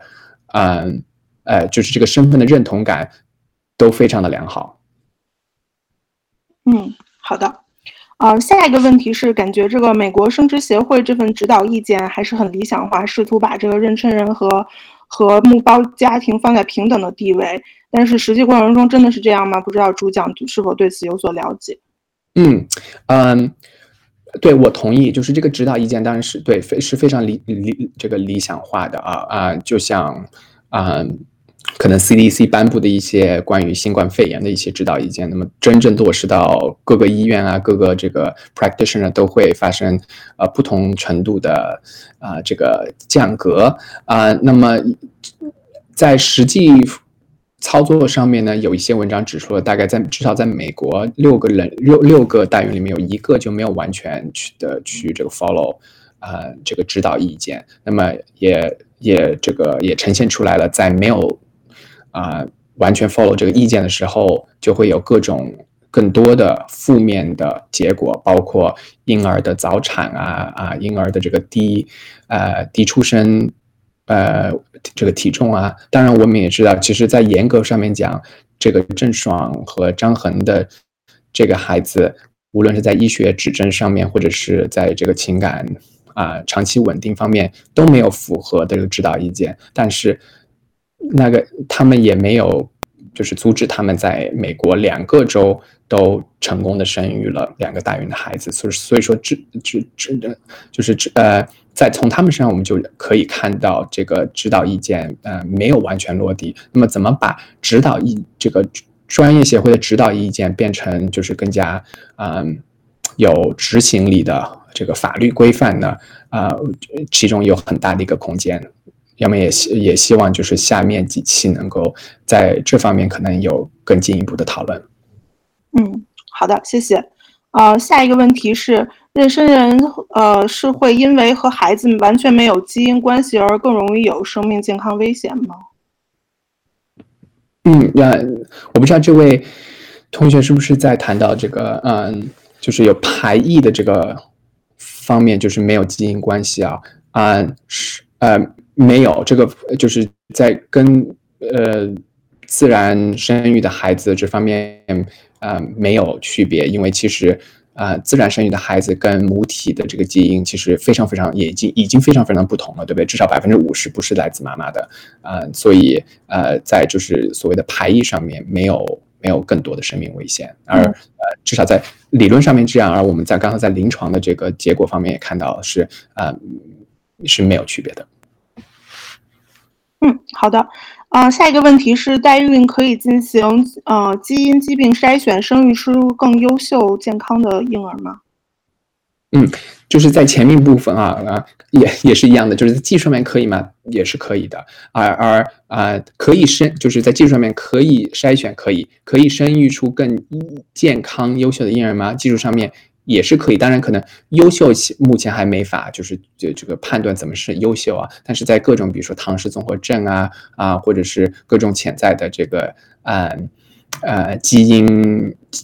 基因问题啊，都可以事先侦查出来。但是我想说的是，这个不跟代孕其实呃就是有关系，当然有关系，因为这个是必经的一条路啊。但是但不是代孕本身的问题啊。我们刚才讲到了，任何试通过试管婴儿啊技术产生呃生育的孩子都会有这个啊这个这方面的问题。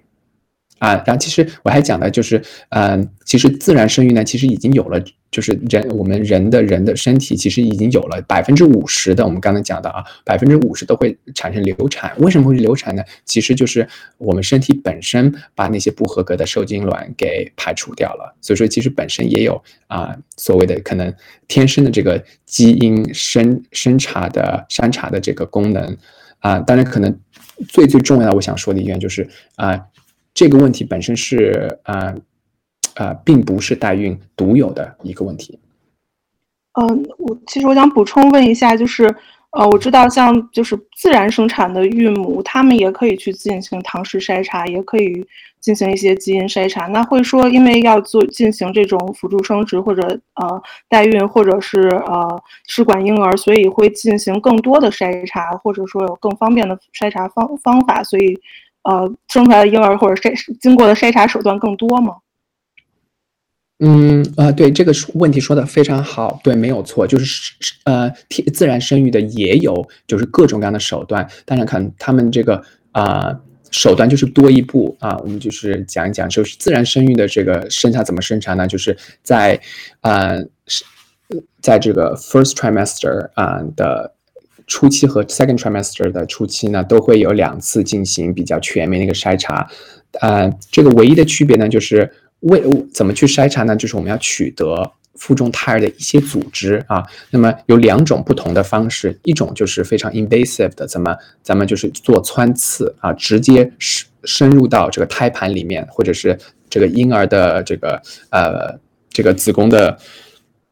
呃，环境里面去取样，然后拿出来去看有没有呃胎呃胎儿 DNA 方面的这些区别。那么另外一个更加可能现在更加科幻一点的，就是我们现在发现，虽然胎盘是一个非常好的一个把啊婴儿和这个胎儿和母亲分开来的这一个呃一个交互界面，但是呢，在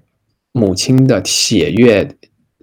中间，我们现在也能够发现非常非常非常非常。微小量的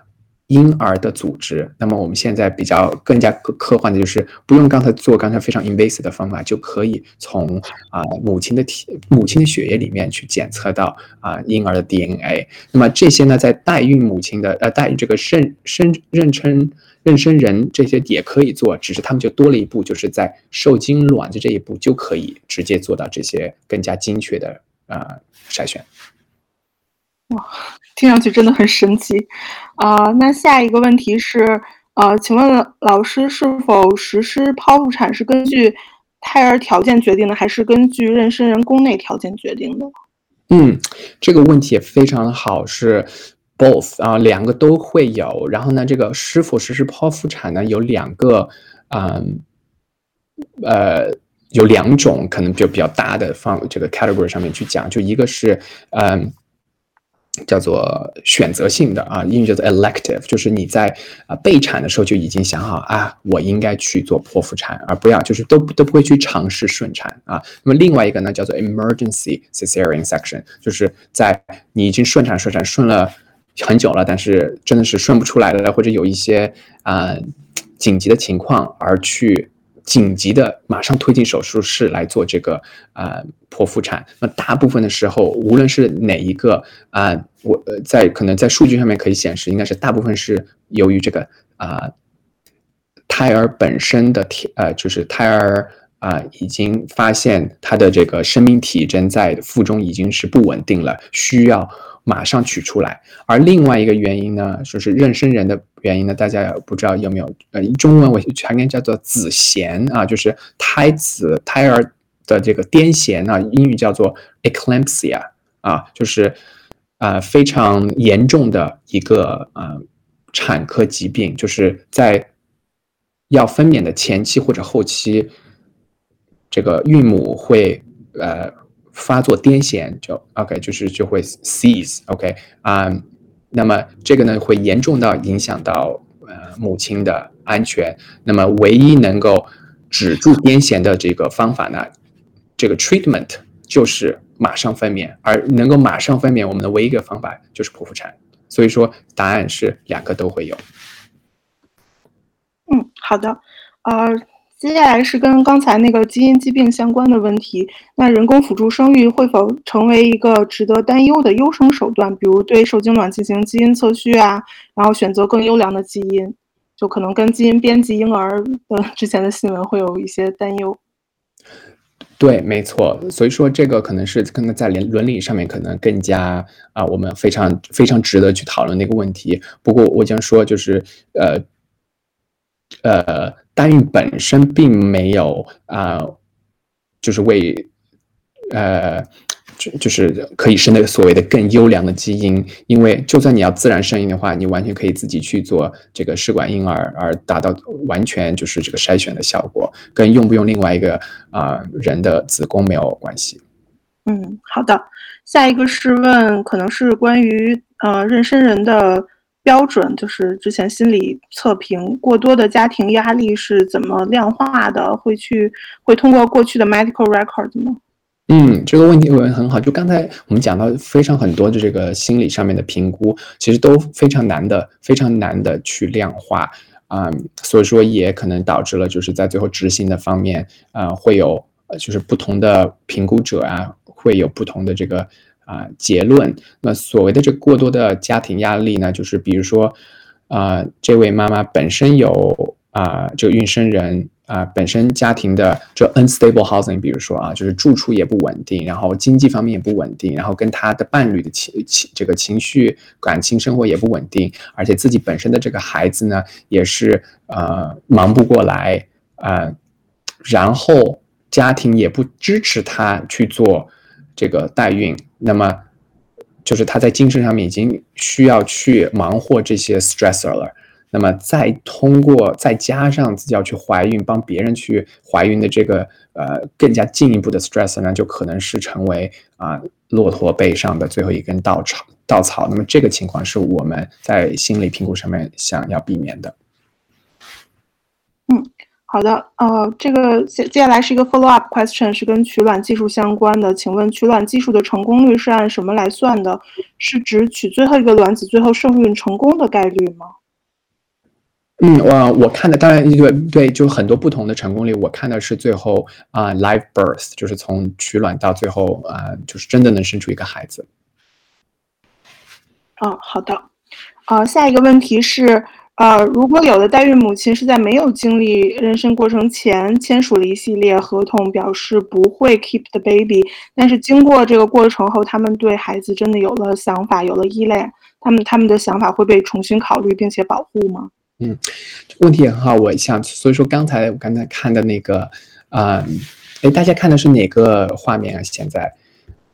哦，现在话现在是我 share 的这个啊，是是你 OK 好，没关系，嗯，就是我刚才有 share 到那个，嗯，呃，叫什么，嗯，那个美国那个地图啊，所以说虽然很多地方是深绿或者是浅绿，就是其实是说明他们在这个问题上面的保护程度不一样，而我了解下来呢，嗯，就是，呃，主讲可以再 share 一下，我在这边可以把它放到前面。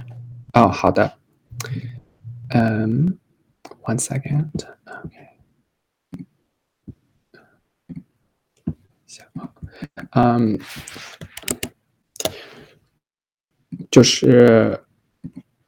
嗯，就是无论是深绿还是浅绿啊，大家不知道看不看得到现在这个屏幕？他们在对这个问题上面的。保护，因为你看得到嗯，保护程度是不一样的。所以说，如果你真的要去啊，就是作为目标目呃目标家庭啊，真的要去就百分之一百，咱们之前说好了就不能反悔的话，那你就得去深绿的这些地方啊。所以说，其中，嗯，呃，大家不知道知不知道呃，这个我们的主人公郑爽和张恒他们去了哪两个州？啊，其实他们去了一个是深绿，一个是浅绿的。他去了内华达州和科罗拉多州，他们两个在这方面的这个保护程度其实不一样的。嗯，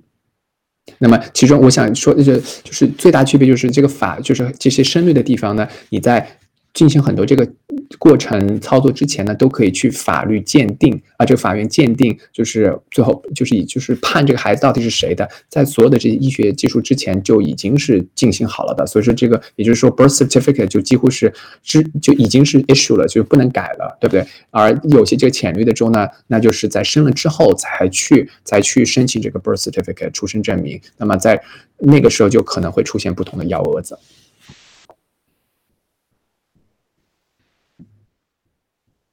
嗯，好的，呃，把画面转回来吧。好的。好，下一个问题，嗯，如果目标家庭在妊娠人已经进入妊娠状态后，然后出于种种原因想要终止，那就跟我们这次八卦的主角是一样的。呃，目标家庭是有权可以终止的吗？会付出一些代价吗？那假设孩子出生后有非常小的概率有一定疾病的话，目标家庭是否必须对该孩子负责？嗯，啊，我们刚刚讲的就是在呃，就是很重要一点，就是从受精卵植入那一刹那到最后孩子出生的那一刹那，分娩那一刹那，就是几几几那个脐带剪断的那一刹那，唯一有 medical decision 做出医学决定的那个人主体就是妊娠人本身。所以说，无论是不是要终止妊娠这个妊娠，都是。认识代孕人本身要做出的决定啊，目标家庭可以去影响这个决定，或者是因为总总会是，所以说之前在心理评估上面，他们这两者之间是不是能够有尊敬、呵护的去合作，是一个很重要的一个指标。但是，at the end of the day，妊娠人是决定做出决定的那个人。嗯，好的，呃，下一个问题是。无法生育的目标家庭为什么选择了代孕而非领养呢？是因为人类想要拥有一个 有自己血脉的孩子这样的想法，那是后天构建的还是先天性的心理呢？啊，这个很难去回答。这个我也并不是这方面的这个啊这方面的专家，不过我。